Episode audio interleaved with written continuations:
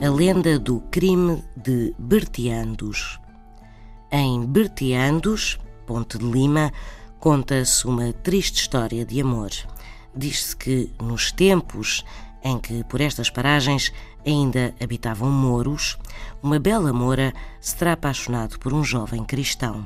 Sendo de religiões diferentes, os dois terão começado a namorar em segredo, mas como em terras pequenas segredos são difíceis de guardar, alguém terá descoberto o namoro e, por inveja, terá ido contar ao jovem cristão que a jovem Moura, para além de o namorar a ele em segredo, era vista todas as noites acompanhada por outro homem junto a uma fonte.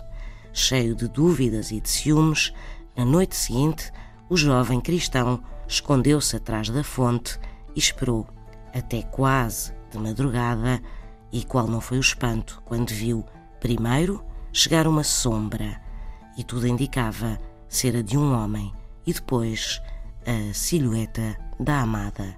Os dois vultos convergiram e, bem perto um do outro, começaram a sussurrar.